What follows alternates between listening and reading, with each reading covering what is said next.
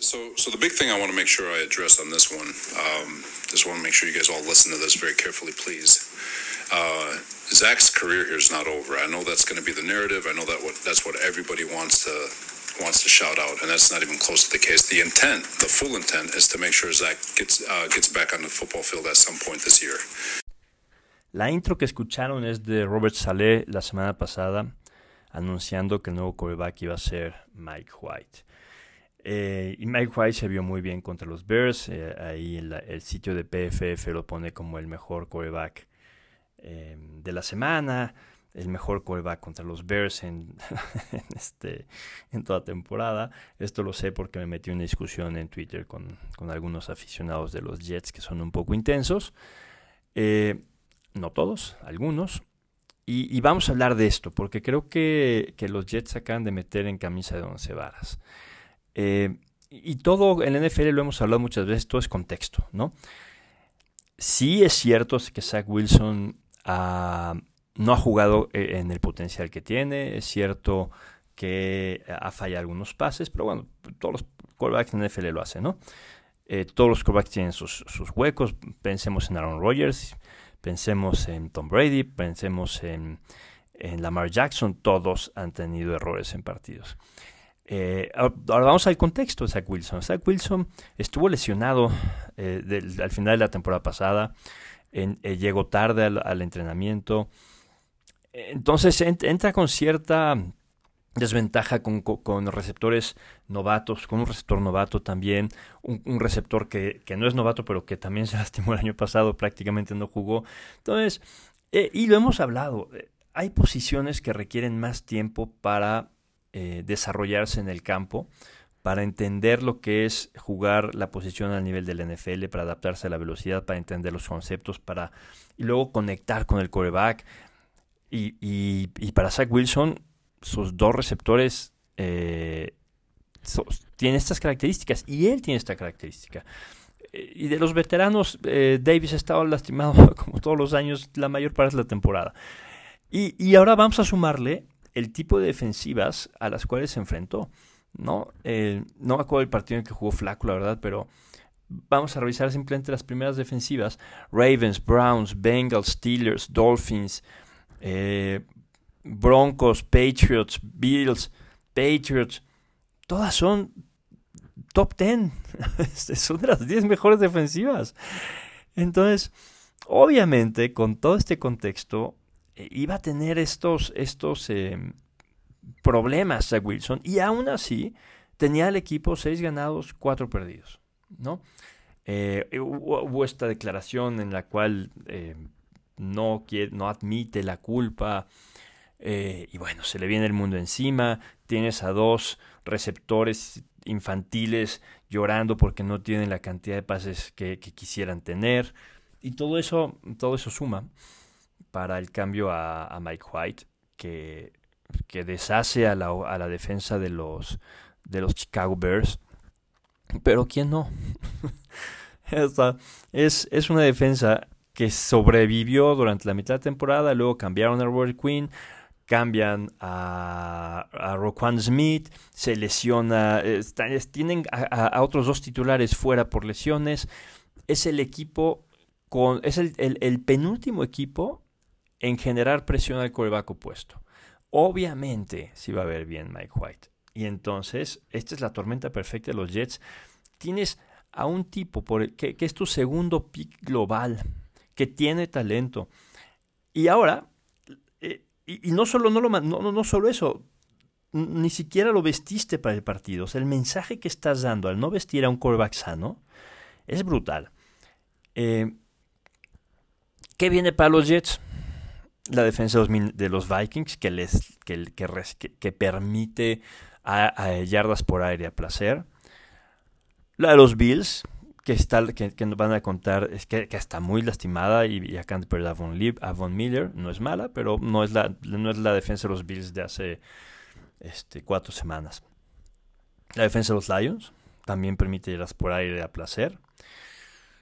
La de los Jaguars, muy, muy difícil ahí podría ser en cuando, cuando veamos realmente quién es Mike White. Y después la defensa de los Seahawks, otra que permite yardas a placer. Entonces, corren el riesgo los Jets de, si siguen ganando, no, no, volver a poner a Zach, Wilson. Eh, y esta narrativa, además las declaraciones de los receptores ayer de, no, es que con Mike White sí nos ve y sí nos... Pues obviamente los ve, tienen... Eh, los, los, la defensa de los osos les dejaba ventanas abiertas todo el tiempo del mundo. Obviamente vas a, vas a recibir esos pases, ¿no? Pero ya se creó la narrativa, más los aficionados cantando y, lo que sucedió el año pasado en el último partido, en fin, ya se generó el monstruo. Creo que los Jets se metieron en camisa de once varas. No, no es que Mike White sea malo, pero no, no tiene el techo, no tiene el potencial que tiene Zach Wilson. Mike White ha estado en la banca cinco años por una razón, eh, eh, lo cual le ha permitido entender un sistema y lo cual le ha permitido eh, eh tiene, tiene, un dominio de la, de la, ofensiva, sí, pero no, no tiene el potencial de hacer jugadas grandes como tiene Zach Wilson. Entonces, en lugar de desarrollar, de mantenerte con tu callback, como lo, hicieron los, lo están haciendo los Jaguares, Trevor Lawrence pasó por un, por un momento en la temporada, tres, cuatro partidos, empezó muy bien y de repente entró en un bache espantoso, no veía. Y no lo sentaron, lo mantuvieron y ahorita está jugando otra vez a, buen nivel, todavía con un par de cosas a afinar, pero eh, lo respaldan. A Zach Wilson no lo respaldaron a pesar de tener al equipo en 6-4 con todo lo que hemos hablado. Eh, claro, una gran defensa y eso te ayuda además, ¿no? Eh, entonces, se olvidan contra quién han jugado, se olvidan contra quién jugaron. Y si, y si Zach Wilson no regresa a jugar esta temporada, mm, hay una gran posibilidad de que se rompa la relación con el equipo. Eh, y, veo muy posible a un equipo que necesita un quarterback y que no quiere un quarterback este, novato por, por lo que implica un quarterback novato en desarrollo y digan, te mando una segunda ronda. Te mando una segunda ronda por Zach Wilson los Leones, tal vez, ¿no? Y usar ese primer pick para otra posición. Eh, va a ser interesante ver lo que sucede con los Jets. Creo que se metieron en camisa de once varas. Y, una anotación extra. Por eso creo que hay algo más que el juego. Creo que, creo que hay, hay algo en el locker room, en el, vestidor. Creo que hay algo.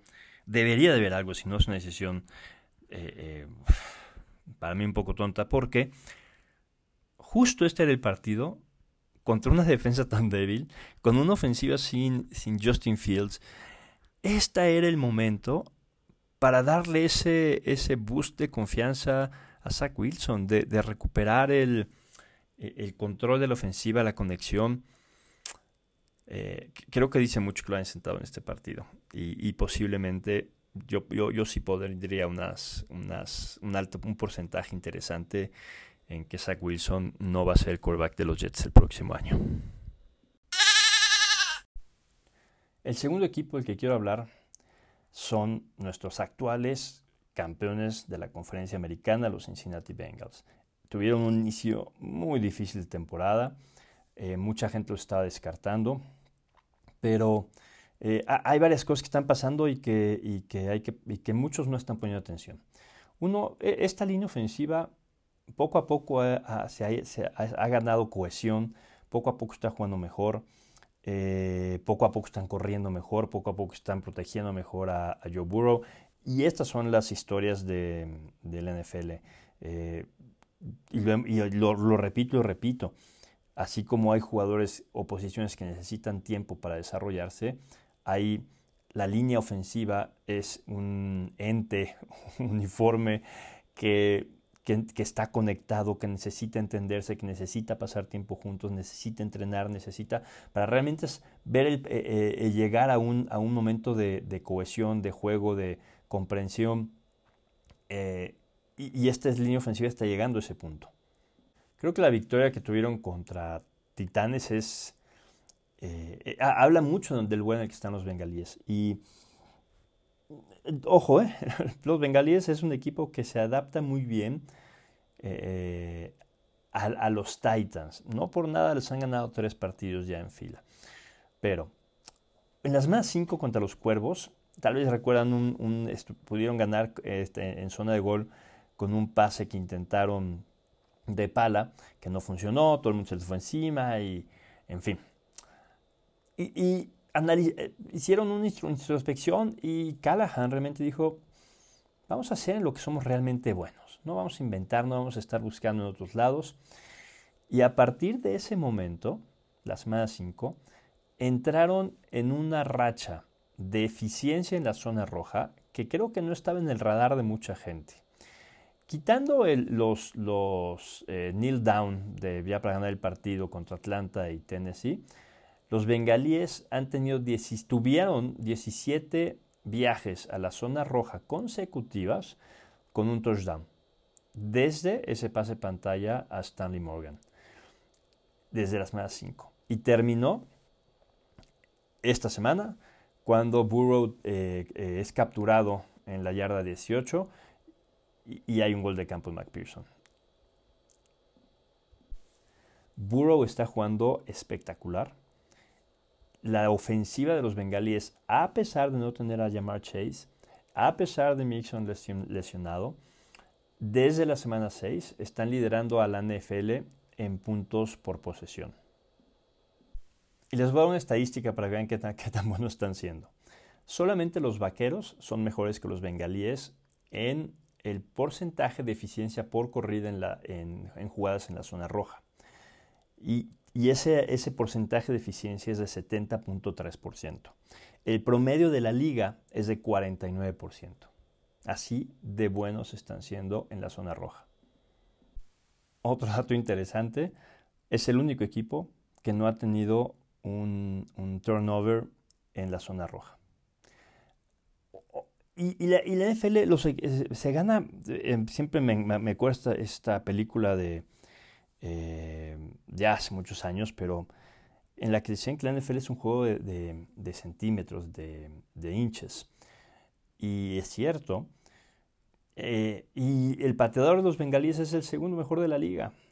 Entonces, cuando ganas yardas, pones en situaciones difíciles al otro equipo, todo eso suma para que tengas una mejor posibilidad de convertir. Y no voy a analizar la defensa, solo eh, a pesar de ciertas lesiones, eh, e-, es una defensa, tiene un coronel ofensivo muy, muy bueno y, crear un sistema para detener a, a Derrick Henry.